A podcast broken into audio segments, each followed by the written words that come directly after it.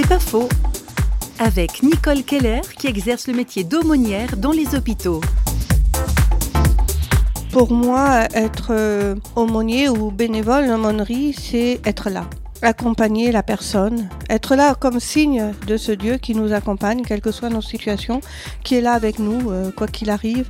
Faire cette expérience-là, eh bien, euh, c'est très important parce que l'expérience d'une présence, quand on se sent euh, tout minable, abandonné au fond d'un lit ou souffrant ou des choses comme ça, c'est, enfin voilà, pour moi c'est impossible de laisser quelqu'un euh, souffrir tout seul.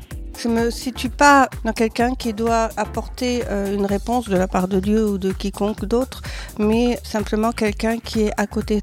C'est ça accompagner pour moi, c'est se tenir à côté de la personne et avancer à son rythme. C'est pas faux vous a été proposé par parole.ch.